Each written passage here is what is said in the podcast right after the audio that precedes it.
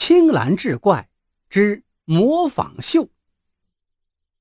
村民高大成自从获得了电视台的模仿秀冠军之后，立刻就蹿红了，各种演出邀约不断，出场费也是芝麻开花节节高。这天，大成家里来了一个人，说是邻村的，是慕名而来的，想请大成给帮个忙。大成一看到，是这样啊，我最近呢特别忙。演出都排到一个月以后了，还有就是这个出场费这事儿，咱们呢又是邻村的，不知道你打听过没有？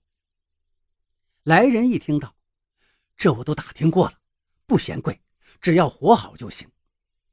大成一听笑了，活你不用担心，你说吧，什么时候演？来人道：现在行吗？咱也不用出去，就在您家里就行。大成很纳闷在我家里能演什么呀？演给谁看呀？那个人拿出一张纸递给大成道：“我们听说您学谁像谁，就想请您模仿一个老太太的说话口吻，念念这纸上的故事就行。”大成一看纸上的故事内容，笑了，原来是当地民间最为流行的皮胡子精的故事。小孩们都乐意听，老人们都乐意讲，可以说是老人居家哄孩子的必备节目。那个人拿出一部手机，放了一段录音，是一个老太太说话的声音，不长，也就有个两三分钟，但这对大成来说已经足够了。大成道：“这样吧，看在乡里乡亲的份上，我给你个优惠价，一千块钱。”行不行？那人说道：“行，谢谢您了。”他掏出一支录音笔，大成试着模仿了几句话。那个人点点头，说：“可以了。”于是开始正式录音。总共用了四十多分钟，大成就把纸上的几个故事都讲完了。那个人付了钱，又道了一番谢，就急匆匆走了。大成依旧感到有些郁闷。这个人看起来衣着普通，不像是有钱人，为什么要花挺多的钱让我录一段老太太的声音呢？过了七八天的样子，大成到城里表演完了，顺便去县医院探望一个亲戚。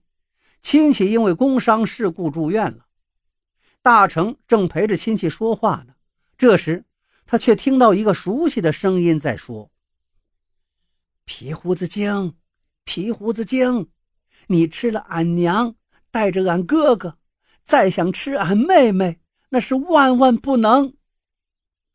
大成一听，这是在讲皮胡子精的故事啊，而且是个老太太的声音，准确的说，就是自己前些日子模仿的那个老太太的声音。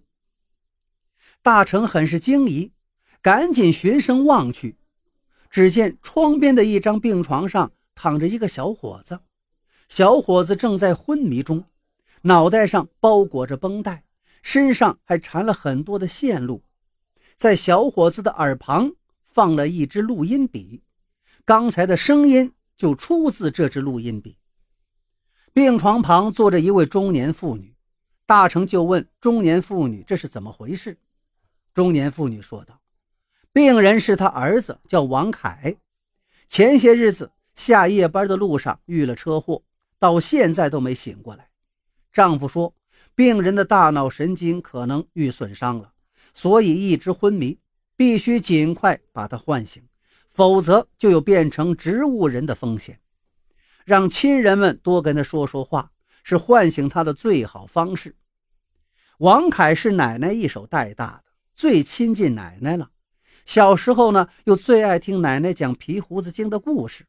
可是奶奶去年就去世了，孩子他爸爸就找人模仿了他奶奶的声音放给他听，不过到现在还没有看到效果。大成听后不觉心中一凛，太巧了，这位大嫂，这故事就是我讲的。要是早知道你们家遭遇了这么大的事儿，我就不该收你们的钱了。说着，他掏出一千块钱塞到女人手里。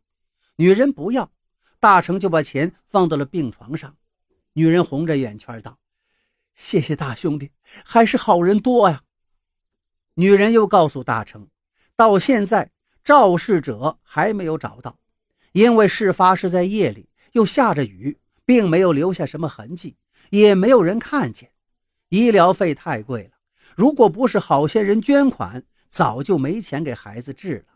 这不，孩子他爸爸又出去借钱了。